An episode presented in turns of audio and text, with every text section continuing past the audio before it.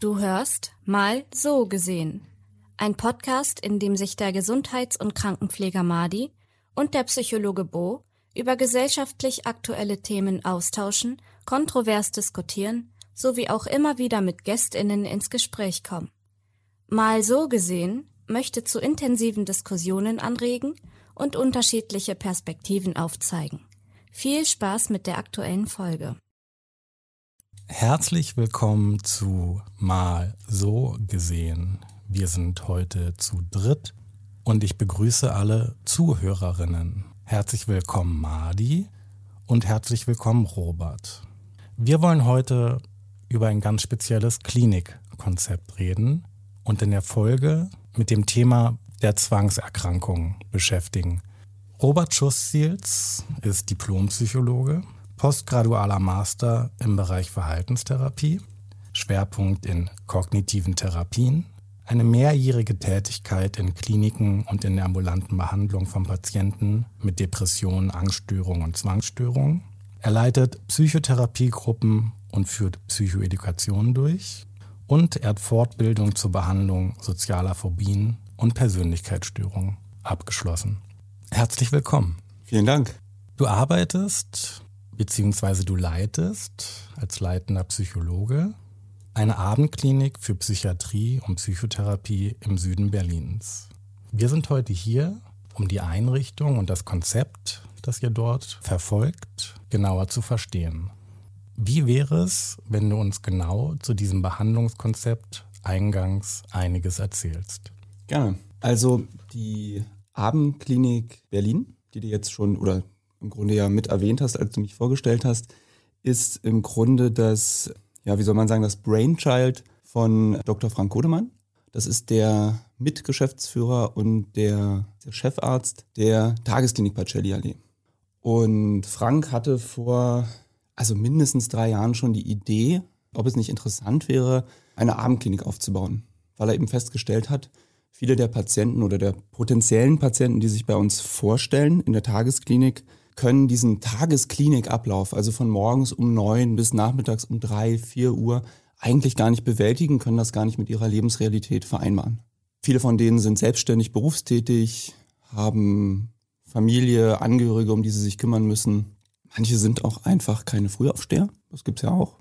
Die sind dann im Grunde schon mal benachteiligt, wenn es ihnen schwerfällt, morgens aus dem Bett zu kommen. Und es gibt Menschen mit, also insbesondere psychisch Erkrankte mit schweren Depressionen, die leiden unter einem sogenannten Morgentief. Morgentief kann dazu führen, dass die es nicht schaffen, aus dem Bett aufzustehen. Dass die es nicht schaffen, trotz allem Wunsch, trotz starker Motivation und aller Hilfestellungen seitens einer Klinik rechtzeitig da zu sein und am Programm teilzunehmen. Und auch für die war die Idee, im Grunde eine verschobene Tagesklinik aufzubauen. Also eine, die in den Nachmittagsstunden, in den frühen Nachmittagsstunden beginnt und dann bis in die Abendstunden andauert. Die Idee war auch, dass das Programm der Abendklinik dem einer Tagesklinik eigentlich in nichts nachstehen soll. Ich kann auch gleich nochmal was zu den Inhalten des Programms sagen. Euer Konzept ist also sehr lebensnah. Jetzt habe ich mich direkt gefragt, gibt es so ein Konzept schon in Berlin oder wie neu bzw. einzigartig ist dieses genau? Ja, super Frage. In Berlin gibt es das nicht und es ist in der Form in Deutschland auch einzigartig. Das gibt es so einfach nicht. Es gab in der Vergangenheit verschiedene Projekte und es gibt auch eine Abendklinik im Süden Deutschlands. Es gab da auch größer angelegtes Forschungsprojekt, das an verschiedenen Standorten in Süddeutschland versucht hat, sich anzuschauen, wie schneiden Abendklinikkonzepte ab im Vergleich zu Tagesklinikkonzepten, im Vergleich zu ambulanter Behandlung. Erstmal schneiden sie verdammt gut ab, muss man sagen. Die Abendklinik im Süden Deutschlands, die jetzt existiert, ist nicht ganz mit unserer vergleichbar, weil die meines Wissens an drei Tagen in der Woche stattfindet und ein etwas kürzeres Programm macht als wir. Und unsere Abendklinik ist halt wirklich eine tägliche Abendklinik, wie man das von Tageskliniken kennt. Vielleicht nochmal was zur Historie, ganz kurz. Es ist in Deutschland ja was total Neues, die Abendklinik, so in der Form. Äh, Im nordamerikanischen Raum gibt es das schon viel länger nicht im großen Stil, nicht weit verbreitet, aber es gab schon zu Beginn des 20. Jahrhunderts immer wieder Konzepte von Abendkliniken, die sich schrittweise immer mehr entwickelt haben von ambulanten Angeboten hin zu teilstationären angeboten, bei denen Patienten eben in den Nachmittagsstunden hingehen, Therapieprogramm intensiv machen und danach nach Hause gehen. Es gab in, in den USA oder in Kanada, bin ich mir jetzt nicht mehr ganz sicher, ein Projekt, das war tatsächlich zugeschnitten auf Patienten mit Borderline-Persönlichkeitsstörung und war gut angenommen. Und wie kommt euer Konzept in Berlin an? Also wie kann ich mir das vorstellen? Wie hoch ist die Nachfrage? Hat das alles jetzt ein, eine Anlaufzeit gebraucht? Wir hatten äh, am Anfang mit Frank zusammen die Überlegung, wir machen die Klinik auf am 1.6.2022, also vor etwas mehr als einem Jahr, und hatten das Ziel, bis zum Ende des Jahres acht bis zehn Patienten aufzunehmen. Das wäre dann vielleicht ein Drittel dessen, was in, der, in unserer Tagesklinik an Patienten behandelt wird.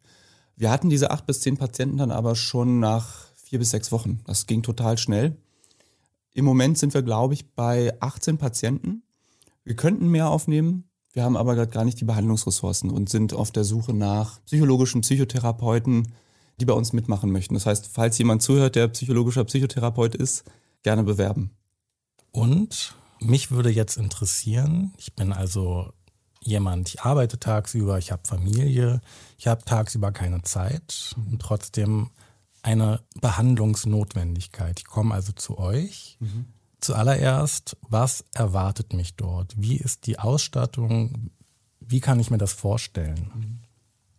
Also zuerst mal ist es wahrscheinlich so, dass du unser Haus und einen Teil unseres Angebots zumindest schon mal kennengelernt hast bei einem ersten Vorgespräch. Das machst du vermutlich bei mir, bei einer Kollegin von mir, unserer Oberärztin Antonia Lüttke oder bei Frank Kodemann, dem Chefarzt. Das heißt, du hast schon mal die Idee davon, dass es ein wunderschönes Gebäude ist im Südwesten Berlins, in grüner Lage, ruhig, wunderschönes altes Gebäude mit guter Ausstattung, einem schönen Garten, mit vielen Rückzugsmöglichkeiten.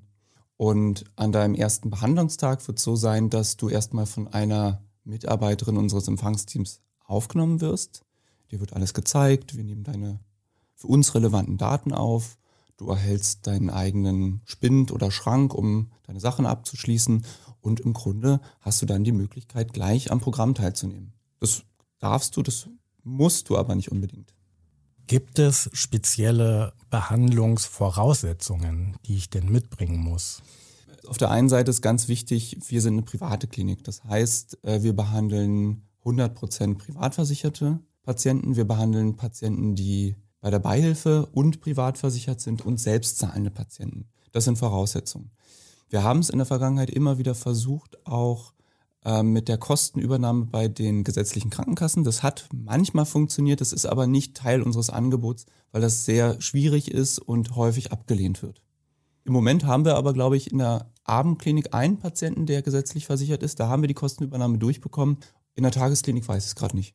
Das ist auf der ja, versicherten Statusseite relevant zu wissen. Auf der anderen Seite ist es so, dass wir ein sehr breites Spektrum an psychiatrischen Erkrankungen behandeln. Von Depressionen über Zwangserkrankungen, Angststörungen wie zum Beispiel Panikstörungen, Agoraphobie oder auch soziale Phobie.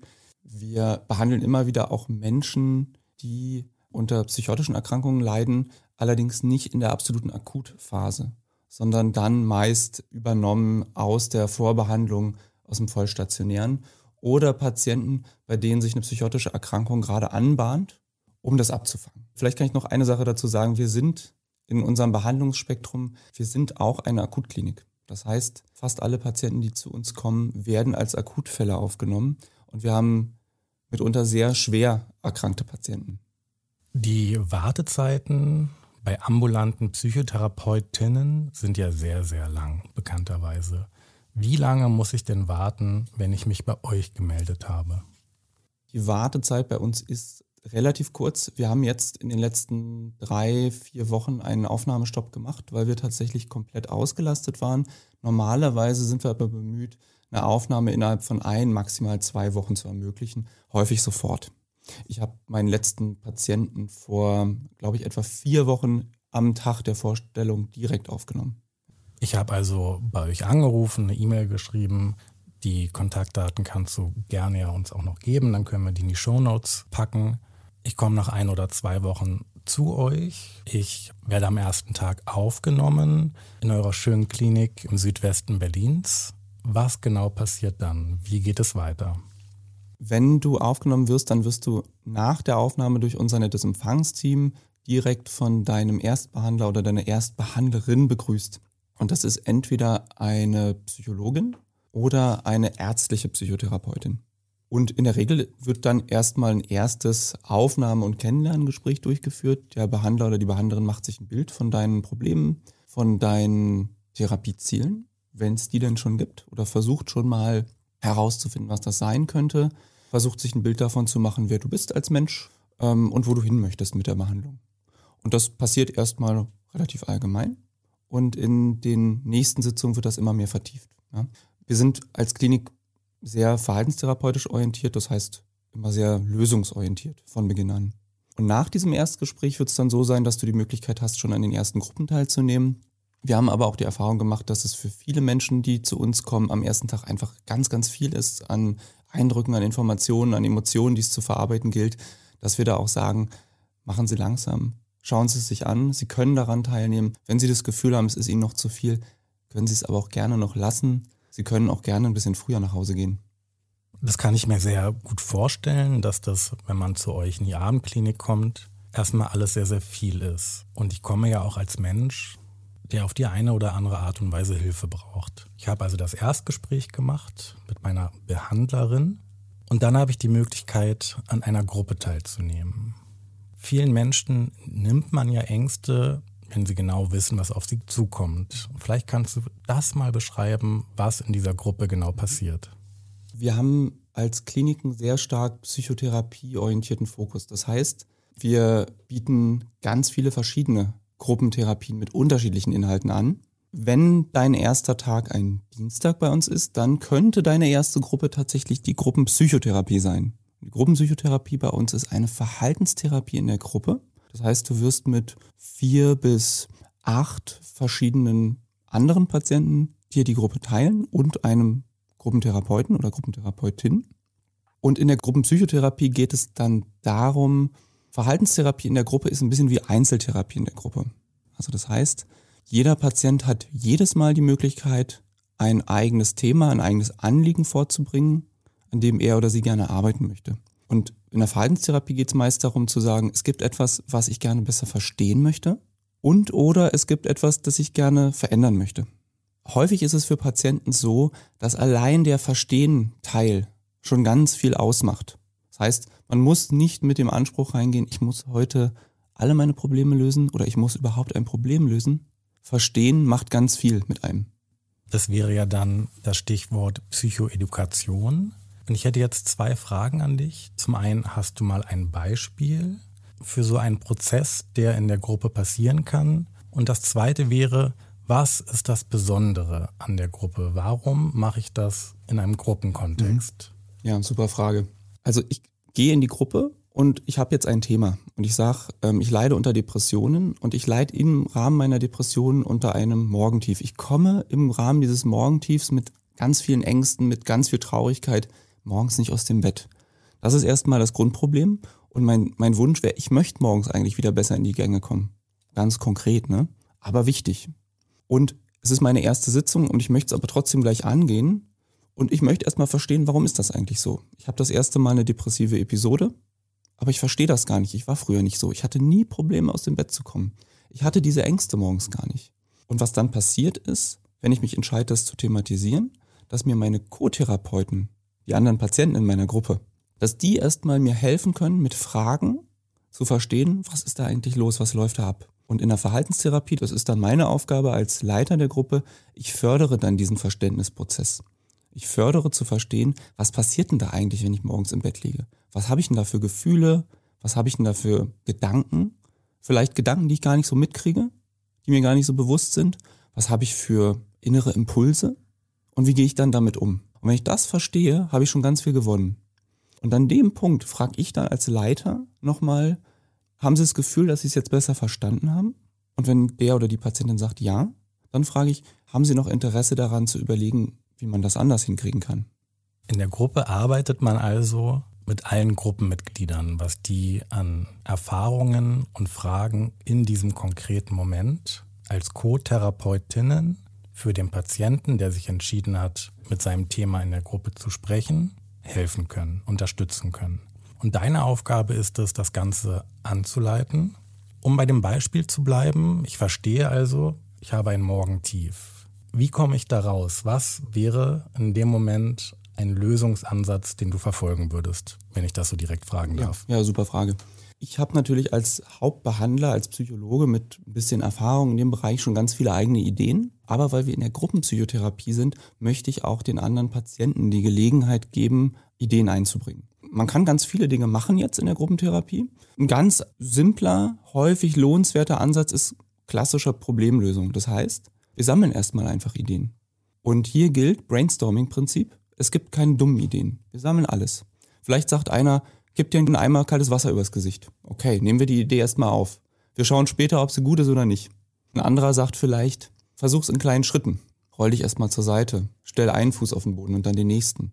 Wieder anderer bringt vielleicht den Vorschlag ein, nimm dir morgens schon mal eine schöne Sache vor. Vielleicht trinkst du gerne einen Kaffee morgens. Ja? Ich würde jetzt als Therapeut nochmal darauf gucken, was schießt denn Ihnen da so durch den Kopf, wenn Sie morgens den Gedanken haben, ich sollte jetzt aufstehen und es dann nicht hinkriegen? Ja, wie fühlen Sie sich? Viele Patienten sagen dann, so die Blitzgedanken, die mir durch den Kopf gehen, sind, das ist so viel. Wenn ich jetzt aufstehe, dann geht es mir noch dreckiger. Okay, das ist erstmal ein Gedanke.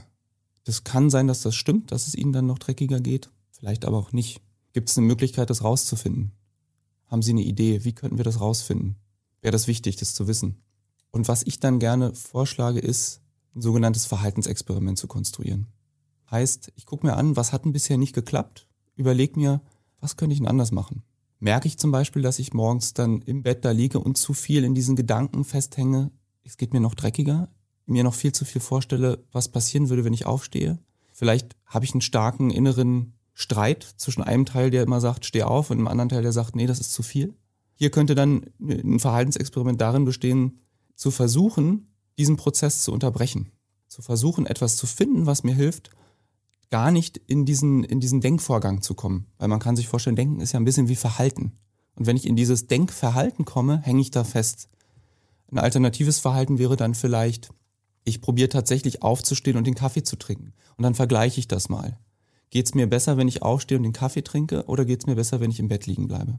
Das würde ich dann noch mit einbringen und den Patienten helfen, das als Experiment zu sehen, als Versuch und das mal auszuprobieren. Und das Gute an einem Experiment ist, man kann ja erstmal nichts falsch machen. Wir sind nicht an richtig oder falsch äh, interessiert, wir sind an Informationen interessiert. Ich finde es total schlüssig, wie du das gerade beschrieben hast. Ich kann mir vorstellen, dass es natürlich trotzdem noch weitere Hindernisse gibt. Vielleicht denkt der, die Patientin, ich schaffe das nicht, ne? und dass man dann nochmal weiter unterstützen muss. Was ich jetzt auch gerade gedacht habe, der Vorteil von einer Gruppe ist natürlich auch, dass eventuell jemand aus der Gruppe ein ganz ähnliches Problem schon erlebt hat und gleichzeitig schon vielleicht einen Schritt weiter ist. Das heißt, ich kann an diesem Modell etwas lernen. Genau. Ja, ganz wichtig, was du ansprichst, das sind ja die spezifischen Wirkfaktoren einer Gruppentherapie, die die Gruppentherapie an der Stelle nochmal von einer Einzeltherapie unterscheiden. Ich habe eingangs erzählt, Gruppentherapie ist wie Einzeltherapie in der Gruppe, aber es ist eben nicht identisch damit. Und du hast komplett recht. Diese gegenseitige Unterstützung, das Lernen am Modell, sind ganz, ganz wichtige Faktoren in der Wirksamkeit der Gruppe. Alleine von einem psychischen Problem, einem emotionalen Problem zu erzählen und mitzubekommen, da sind andere, die verstehen mich, die urteilen nicht negativ über mich, die kennen das auch und im Idealfall, die haben es geschafft, sich da rauszuarbeiten, die sind da rausgekommen. Das ist ganz, ganz wichtig. Und das ist, was ich oft zumindest beobachte in der Gruppe, wenn Patienten das erste Mal in die Gruppe kommen und idealerweise das in der ersten Gruppensitzung erleben, ist das ganz toll und ganz, ganz hilfreich. Nicht immer, aber sehr häufig. Ich glaube, Lernen am Modell ist eine der Lernstrategien, die wir als allererste in unserem Leben lernen. Ist das richtig? Das heißt, alles, was wir sehen oder generell wahrnehmen äh, bei unseren Eltern, das versuchen wir dann nachzumachen. Also ist das etwas, was ursprünglich in uns vorhanden ist und ich gehe mal davon aus, ganz stark bei jedem Menschen ähm, ausgeprägt ist. Richtig? Das ist richtig. Ähm, das ist bei uns quasi hardwired, das ist in uns drin, dass wir das tun können. Du hast gesagt, wir lernen das von unseren Eltern. Das stimmt, wir lernen das vermutlich als allererstes von unseren Eltern und dann lernen wir das aber ganz schnell von anderen Menschen auch. Wir haben jetzt sehr spezifisch auf die gruppentherapeutische Situation geguckt. Ich gebe dir da total recht. Ich erlebe das auch so, dass man nicht nur von den Eltern, sondern dann vor allem auch von seinen Peers, also von Gleichaltrigen, lernt. Mich würde jetzt noch interessieren, wie sieht denn das Team aus in eurer Abendklinik und welche Angebote gibt es denn? Ne, ich bin jetzt am ersten Tag gekommen, mhm. ich habe meine Bezugstherapeutin kennengelernt. Ich habe die Gruppensituation kennengelernt. Ich bin nämlich an einem Dienstag gekommen. Wie geht es dann weiter für mich und mit wem geht es weiter? Es geht nach der Gruppenpsychotherapie erstmal mit einer einstündigen Pause mit unserem Abendessen weiter. Das wird jeden Tag von unserem Hauswirtschafter Jean-Paul gemacht, zubereitet. Vegetarisch, fleischig, vegan, also alle Alternativen da für alle Geschmäcker. Und dann gibt es zum Abschluss als letzten Block meist noch eine Gruppentherapie. Das kann dann zum Beispiel ein Entspannungstraining sein. Progressive Muskelentspannung wird bei uns angeboten. Das kann eine Gruppe sein wie unsere Schreibwerkstatt, also eine kreativtherapeutische Gruppe. In unserem Team ist auch eine Körperpsychotherapeutin. Die macht den Job schon seit vielen Jahren, also seit weit über 20 Jahren in unterschiedlichsten Kliniken. Die ist wahrscheinlich psychotherapeutisch insgesamt am erfahrensten, was die Arbeitsjahre angeht und hat auch nochmal einen anderen theoretischen und praktischen Schwerpunkt als wir. Ich habe ja eingangs gesagt, wir sind sehr verhaltenstherapeutisch orientiert und unsere Körpertherapeutin hat eben diesen integrativen und häufig systemisch therapeutischen Ansatz, der von vielen Patienten noch sehr geschätzt wird. Und darüber hinaus gibt es noch eine Vielzahl von anderen Gruppen. Also wenn du dann am Mittwoch wiederkommst, hast du die Möglichkeit mit Lukas Gudemann am Sportprogramm teilzunehmen, einem sehr gut ausgefeilten, anspruchsvollen Sportprogramm, aber immer auf dich zugeschnitten, auf deine Fähigkeiten und deine Interessen. Und etwas, was gerade bei der Behandlung von Depressionen enorm wirksam ist. Wir wissen ja, dass Menschen mit Depression eine ganz, oder besser gesagt, sie haben entweder Antriebslosigkeit oder Antriebsarmut. Wie entsteht dann bei denen überhaupt eine Motivation, um bei diesem Sport da mitzumachen? Gute Frage. Äh, und eine Frage, die sich unsere Patienten auch stellen. Genau so. Was wir unseren Patienten dann vermitteln, ist, dass das Gefühl von Freude oder die Lust an der Sache, die Motivation auf etwas bei einer Depression häufig erst später einsetzt. Das heißt, in der Therapie geht es darum, oft erstmal die Dinge zu machen, Dinge, die man vielleicht im komplett gesunden Zustand viel einfacher machen würde, um dann die Erfahrung zu machen, im Idealfall, es macht mir sogar ein bisschen Spaß und dann eine Motivation zu entwickeln. Ich hatte mal, vielleicht kann ich das kurz als Anekdote erzählen, einen Patienten mit wirklich einer schweren Depression, mit einer starken Antriebsarmut, fast schon Antriebshemmung. Und nach einigen Wochen haben wir mit dem zusammen entwickelt, als Therapieaufgabe zweimal die Woche schwimmen gehen wusste von ihm, ich habe ihn kennengelernt, wusste, dass er vorher sehr gerne schwimmen gegangen ist. Also arbeitet ihr auch mit Ressourcen eines Patienten? Absolut, das ist die Idee. Also Psychotherapie sollte ressourcenorientiert und damit individuell zugeschnitten sein. Nicht ein One-Size-Fits-All-Modell, sondern individuell zugeschnitten. Ich glaube, das geht in der Psychotherapie auch gar nicht anders. ich habe das nicht erlebt, dass es anders möglich ist. Vielleicht noch mal kurz zu dem Patienten mit dem Schwimmen da war es dann tatsächlich so, er hat vorher die Vorhersage gemacht, wenn ich da hingehe, das wird furchtbar. Ich werde es kaum schaffen und ich werde mich hinterher beschissen fühlen. Was glaubt ihr, was er festgestellt hat, was passiert ist? Er ist richtig gerne vom 3-Meter-Turm gesprungen und hat dann ein paar Bahnen gezogen. Ähm, ich denke, je nachdem, in welchem Stadium äh, seiner Depression er sich befunden hat, aber jetzt, ich gehe mal davon aus, dass er gedacht hat, also dass das bei ihm etwas Vertrautes erweckt hat und deshalb ähm, dachte, okay, also ab jetzt möchte ich jeden Tag schwimmen hier. Es geht so in die Richtung des zweiten eher, aber negativer. Also er fand es schon ziemlich beschissen, aber er ist auch rausgegangen und hat gesagt, ich war trotzdem froh, dass ich es gemacht habe. Ich habe jahrelang nicht trainiert. Er war, also er sagte, er sei nach zehn Minuten völlig K.O. gewesen, aber er hatte Lust, es nochmal zu machen und es hat ihm ein Gefühl gegeben von, ja, ich schaffe wieder was, was ich mir vornehme. Und dann ist er jede Woche zweimal schwimmen gegangen oder vielleicht auch dreimal und hat die Fitness wieder gekriegt und irgendwann hat es Spaß gemacht. Ihr bietet also ein sehr breites, weit gefächertes therapeutisches Angebot an. Du hast Körperpsychotherapie erwähnt, Gruppenpsychotherapie, Musiktherapie. Musiktherapie, Sporttherapie, kunsttherapeutische Ansätze, die bei euch verfolgt werden, aber immer individuell auf mich und meine Situation zugeschnitten. Genau. Ich habe mich gerade gefragt, ich bin jetzt bei euch angekommen, ich habe die unterschiedlichen Kursangebote kennengelernt. Ähm, an äh, den nächsten Behandlungstagen geht es dann in der Regel weiter mit der Ermutigungsgruppe oder unserem sozialen Kompetenztraining. Beides Elemente, die wir entwickelt haben oder aufgegriffen haben, weil wir wissen, dass sie vielen Patienten mit unterschiedlichen emotionalen Problemen helfen, insbesondere bei Depressionen aber helfen sollen. Bei der Ermutigungsgruppe geht es vor allem darum, Dinge zu machen, die unmittelbar helfen, dass es mir besser geht, also ressourcenorientiert.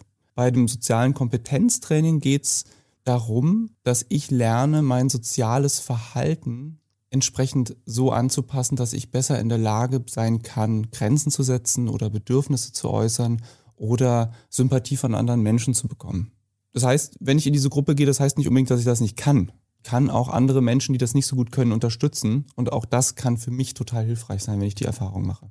Das heißt, also so wie ich es raushöre, ich sehe da auch ein Stück von der kognitiven Verhaltenstherapie mit dabei, ne, dass man seine Verhaltensweisen oder was man in seinem Verhalten hat, hinterfragt, damit man zum Beispiel in eine Gruppe reingehen kann. Meine zweite Frage wäre, was macht ihr mit einem Menschen, einem Patienten, der sowohl eine Depression hat und dazu auch noch eine Soziophobie? Ja, super Frage. Also das erste, ja, es ist total kognitiv-verhaltenstherapeutisch. Es geht einerseits darum, Verhaltensweisen zu verändern. Das ist häufig das Ziel oder ein Zwischenziel. Und es geht aber auch darum, sich anzugucken, welche Denkweisen habe ich denn eigentlich? Wir haben zum Beispiel festgestellt, weil du gerade Soziophobie sagst, bei sozialphobischen Menschen ist es so, die verfügen häufig über gute soziale Kompetenzen. Die zu einem sozialen Kompetenztraining zu schicken, hat gar nicht so gute Effekte, ähm, wenn es nur darum geht, bestimmte Fertigkeiten zu erlernen. Bei sozialphobischen Menschen würde es auch darum gehen zu verstehen, welche Denkweisen haben die eigentlich, die dazu führen, dass die solche Ängste haben. Und welche, das ist auch nochmal ganz wichtig, welche Aufmerksamkeitsprozesse führen dazu im Detail dass die dann zum Beispiel immer nur auf sich selbst achten und wie sie rüberkommen, statt darauf, wie sie, wie andere wirklich auf sie reagieren. Die zweite Frage, wie gehe ich eigentlich damit um, wenn jemand eine soziale Phobie und eine Depression hat? Ne?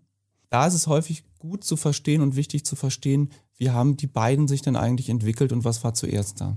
Soziale Ängste treten häufig bei Depressionen auf. Bei Menschen, die, wenn sie gesund sind, keine sozialen Ängste haben. Oder sie werden zumindest deutlich verstärkt. Da können wir davon ausgehen, dass das Ausheilen der Depression und das Behandeln der Depression an sich schon zu einer deutlichen Verbesserung führt. Umgekehrt kann es aber auch so sein, dass ein Mensch unter einer sozialen Phobie leidet und dann eine Depression entwickelt. Vielleicht weil er so stark eingeschränkt ist in seiner Lebensführung. Hier würde es dann darum gehen, zu schauen, kann ich die soziale Phobie direkt behandeln oder ist es notwendig, erstmal daran zu arbeiten, dass die Person sich besser fühlt, wieder mehr Energie hat, wieder mehr Antrieb hat. Das ist auch wieder ein Hinweis darauf, wie individuell Psychotherapie eigentlich abzustimmen ist. Und Depressionen und de äh, soziale Phobien sind sehr unterschiedlich zu behandeln. Ich würde vielleicht noch mal kurz ein paar Elemente zu unserem äh, Angebot erwähnen. Ein paar Elemente, die sehr typisch sind für Psychiatrien, für Tageskliniken oder eben unsere Abendklinik, sind eben die, die Psychotherapie in der Gruppe, äh, die Psychoedukation. Da geht es darum, Patienten Informationen zu vermitteln zu unterschiedlichen relevanten Themen. Wir sind der Meinung, Patienten sollen zu Experten ihrer eigenen Erkrankung oder ihrer emotionalen Probleme gemacht werden. Psychotherapie oder Verhaltenstherapie ist konzipiert als Hilfe zur Selbsthilfe. Es gibt noch die Musiktherapie bei uns, auch ein sehr beliebtes Angebot, einmal in der Woche. Wir haben verschiedene achtsamkeitsbasierte Angebote, zum Beispiel eine Achtsamkeitsmeditation, achtsames Malen. Die integrative Körperarbeit habe ich schon erwähnt. Wir haben das Literaturcafé. Für kurze Zeit haben wir noch das Lach-Yoga bei einem sehr, sehr talentierten klinischen Psychologen, der uns jetzt aber leider demnächst verlassen wird und andere, andere Wege einschlagen wird, was wir total, total schade finden. Äh, soziales Kompetenztraining habe ich schon erwähnt. Kochen mit Jean-Paul, unserem Hauswirtschafter, ist einmal in der Woche ein alternatives Therapieangebot für Menschen mit Problemen, die mit dem Thema Essen zu tun haben, Essstörungen, Binge-Eating-Disorder zum Beispiel, mit Patienten, die unter Depressionen leiden. ähm, von denen wir aber wissen, dass Kochen eine Ressource ist, die tatsächlich hilft, Stimmung und Antrieb und Wohlbefinden zu verbessern. Ich bin beeindruckt von dem weit gefächerten Angebot, das ihr bei euch in der Abendklinik anbietet. Das klingt wirklich sehr, sehr vielfältig. Das heißt, ich kann mich ausprobieren, ich kann gucken, was hilft mir, was tut mir gut, wo, vielleicht über welchen Weg bekomme ich auch einen Zugang zu meiner Erkrankung und dann natürlich auch Veränderungen. Ich habe mich jetzt zwei Dinge gefragt. Zum einen, wie lange bin ich denn dann ungefähr bei euch mit diesem großen Angebot? Ich kann mir natürlich vorstellen, dass das auch sehr unterschiedlich ist, aber vielleicht hast du so einen Mittelwert, dass wir eine ungefähre Idee davon bekommen. Und das andere wäre, du hast gesagt, das ist ein sehr, sehr einzigartiges Konzept in Deutschland, diese Abendklinik. Gibt es schon andere Kliniken, die auf euch zugekommen sind, die sich gerne mit euch austauschen würden um etwas Ähnliches anzubieten? Vielleicht beantworte ich die zweite mal zuerst es ist bisher noch keiner direkt auf uns zugekommen, um Informationen, Unterstützung, Rat einzuholen. Wir wissen aber, wir haben schon mitbekommen, dass auch andere Kliniken sich darüber Gedanken machen, sowas aufzubauen. Zur Frage der, der Dauer, es ist tatsächlich individuell total unterschiedlich. Ich glaube, die kürzeste Behandlungszeit, die ich mit einer Patientin mal hatte, waren zwei Wochen. Das war ein sehr eng umschriebenes Problem, mit dem sie kam. Die hatte eine Agoraphobie mit Panikstörungen, was bei ihr dazu geführt hat, dass sie nicht mehr Bus fahren konnte, dass sie Schwierigkeiten hatte in engen Räumen, häufig in Verbindung mit der Angst, ich könnte ersticken.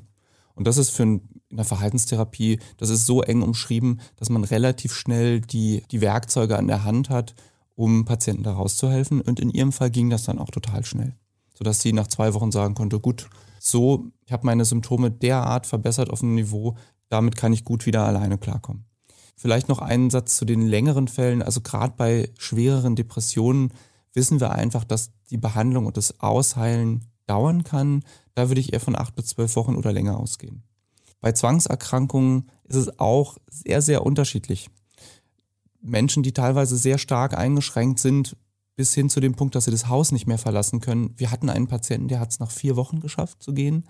Es gibt aber auch Patienten, die bleiben viele Monate bei uns. Das ist auch wieder individuell ganz verschieden. Was mir als eine Frage einfällt, Bo hat es vorhin jetzt ein Therapieangebot genannt.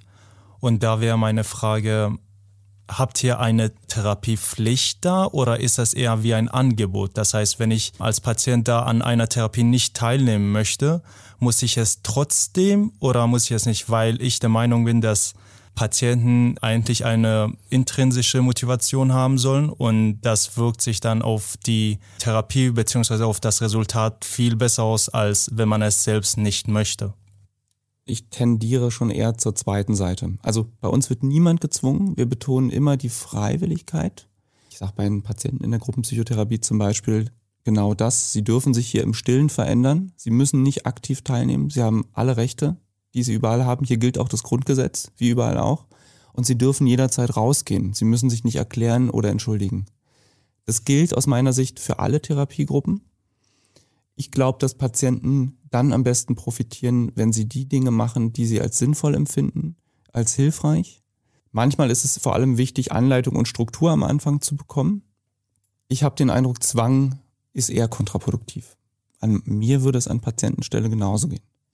Und meinst du dann, wenn sich Patienten in so einer Lage befinden, dass sie wirklich Hilfe suchen, ja, dann sieht es für mich so aus, dass sie einiges und teilweise auch in Anführungszeichen einfachere Dinge in ihrem Alltag nicht mehr bewältigen können. Das heißt, sie können auch nicht wirklich unterscheiden überhaupt, was in Anführungszeichen gut für sie ist und was schlecht. Meinst du, können sie, wenn sie dann bei, den, bei der Behandlung sind, für sich entscheiden, was ihnen gut tue und was nicht?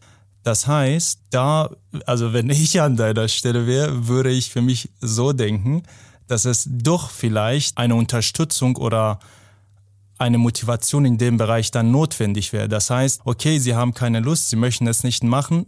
Dennoch empfehle ich Ihnen, dass Sie es machen, dass das wichtig ist und vielleicht könnte man da auch noch als in Anführungszeichen Konsequenz auch eine Art Motivation da einbauen. Äh, meinst du, wäre das produktiv oder eher kontraproduktiv? Also im Grunde machen wir es auch genauso. Wir empfehlen immer, erstmal an allem teilzunehmen, sich alles anzuschauen. Was ich gern sage, ist, dass wir alles davon als sinnvoll und hilfreich erachten, aber dass uns auch klar ist, dass nicht alles davon für jeden immer hilfreich ist. Und deswegen ist es so wichtig, das auszuprobieren. Meine Erfahrung mit Patienten ist, dass diejenigen, die zu uns kommen, das tatsächlich auch erstmal so machen. Die probieren alles aus, nehmen an allem teil. Was man beobachten kann, so wenn es zum Ende der Behandlung geht, merkt man, dass Patienten selektiver werden, dass sie nicht mehr an allem so teilnehmen, dass sie die Sachen, die sie nicht mehr so sinnvoll finden, eher weglassen. Inzwischen ist das was, was wir dann als positives Zeichen interpretieren und auch okay finden. Jetzt mit einem speziellen Anreiz, einer speziellen Belohnung zu arbeiten, mussten wir bisher noch gar nicht. Das funktioniert im Großen und Ganzen gut. Insofern, ja, hat sich die Frage noch nicht gestellt. Und ich glaube, dass das auch für die Qualität unserer Therapien am Ende einfach spricht. Die sind gut aufgebaut. Ich habe das Gefühl, wir haben ein Team, das sehr, sehr engagiert ist und sehr, sehr motiviert. Und alle machen das, was sie machen, echt verdammt gerne. Und das merken die Patienten. Und deswegen kommen sie auch. Jetzt haben wir sehr ausführlich über das therapeutische Angebot bei euch gesprochen. Meine letzte Frage an dich wäre, wie oft gibt es auch eine medikamentöse Behandlung? Vielleicht kannst du dazu noch kurz ein oder zwei Sätze sagen. Also medikamentöse, pharmakologische Behandlung ist natürlich ein Teil unseres Behandlungsangebots, weil wir sind nicht nur eine psychotherapeutische, wir sind erstmal vor allen Dingen eine psychiatrische und psychotherapeutische Klinik. Wir können das den Patienten, die zu uns kommen, auch anbieten. Patienten haben immer natürlich, das ist in allen Psychiatrien so, haben das Recht zu entscheiden, ob sie das nehmen wollen in allen Behandlungskontexten. Und auf einer ganz praktischen Ebene kann ich jetzt sagen, aus den Behandlungserfahrungen, ein Teil der Patienten nimmt das an, nimmt dann zum Beispiel Medikamente, von denen wir wissen, dass sie einen Effekt haben bei depressiven Erkrankungen, dass sie einen Effekt haben können bei Zwangserkrankungen oder bei Angststörungen.